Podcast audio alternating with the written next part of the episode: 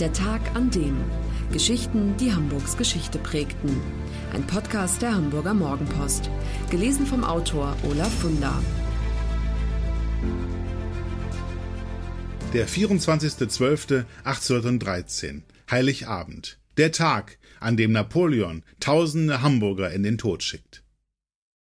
Es ist einer der schwärzesten Tage in Hamburgs langer Geschichte und eins der traurigsten Weihnachtsfeste außerdem.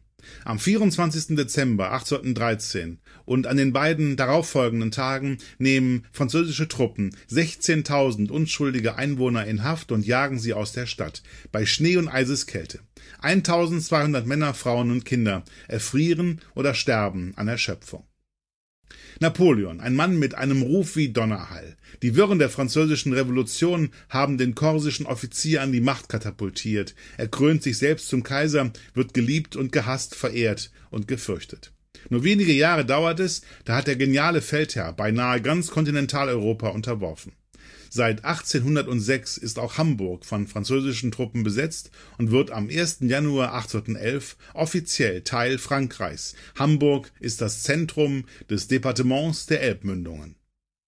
Doch zwei Jahre danach beginnt Napoleons Stern langsam zu sinken. In der Völkerschlacht bei Leipzig haben ihn die verbündeten europäischen Mächte vernichtend geschlagen. Ihm selbst ist es nur um ein Haar gelungen, der Gefangenschaft zu entgehen. Die Reste seiner Truppen befinden sich auf dem Rückzug, ihr Ziel Hamburg. Hier verschanzen sie sich. Bereits seit Juni 1813 lässt Napoleon die Stadt zur Festung ausbauen. Jeder, der einen Spaten tragen und einen Karren ziehen kann, wird dazu gezwungen, den alten Stadtwall neu zu befestigen. Napoleons Statthalter Marschall Louis Nicolas Davout ist ein grausamer Mann, dem jedes Mittel recht ist. Er schreckt nicht einmal davor zurück, sämtliche Vororte, St. Pauli und St. Georg, zuletzt das Dorf Hamm in Brand zu stecken, und zwar nur zu einem Zweck, um bei einem Angriff der Alliierten freies Schussfeld zu haben. Zeitzeugen berichten, dass mehrfach abends der Himmel rot vom Feuerschein gewesen sei. Am 6. Dezember beginnt die Belagerung Hamburgs durch feindliche Truppen. Jetzt geht es um Leben oder Tod, und so erlässt der Statthalter erneut einen schrecklichen Befehl.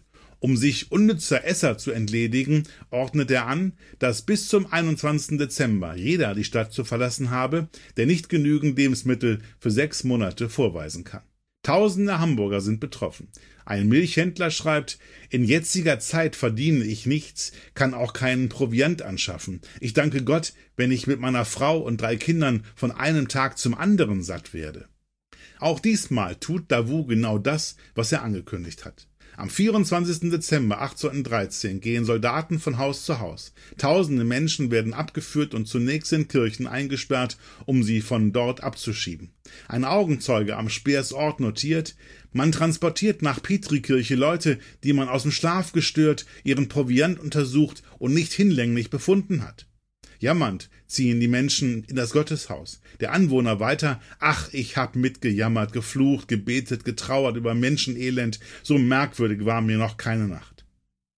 Davus Soldaten kennen keine Gnade. Sie zwingen die armen Menschen vor die Stadttore. 5106 sind es am Heiligen Abend, am ersten Weihnachtstag folgen weitere 4637, am zweiten nochmal 5617. Solch ein Weihnachten, wie Hamburg damals sah, hat keiner von euch je erlebt und wird, so Gott will, kein Mensch in Hamburg je wieder erleben, schreibt Marianne Prell, die Tochter eines Kaufmanns, in ihr Tagebuch. Auch nach den Weihnachtstagen geht die Vertreibung weiter. Bis Ende März verlassen 30.000 Menschen, ein Viertel der Bevölkerung, die Stadt. Es ist die Rede davon, dass mindestens 1200 sterben. Als zwei Monate später die Franzosenzeit, die allen Hamburgern unfassbar viel abverlangt hat, zu Ende geht, ist jeder in der Stadt froh. Ende Mai 1814, Napoleon befindet sich bereits auf Elba in Verbannung, verlassen die französischen Truppen die Stadt. Aber nicht mit leeren Händen. Sie haben den kompletten Hamburger Senatsschatz im Gepäck. Das war der Tag an dem Geschichten, die Hamburgs Geschichte prägten. Eine neue Folge lesen Sie jeden Sonnabend in Ihrer Mopo und hören wöchentlich einen neuen Podcast. Noch mehr Historisches aus Hamburg, wie zum Beispiel das Buch zu dieser Serie oder die Magazine Unser Hamburg, finden Sie auch online in unserem Mopo-Shop unter www.mopo-shop.de. Wenn Ihnen dieser Podcast gefallen hat, dann lassen Sie gerne einen Daumen hoch oder fünf Sterne da. Wenn Sie den Podcast zum Wenn Sie den Podcast zum Beispiel bei iTunes oder Spotify abonnieren, dann verpassen Sie keine Ausgabe. Viel Spaß!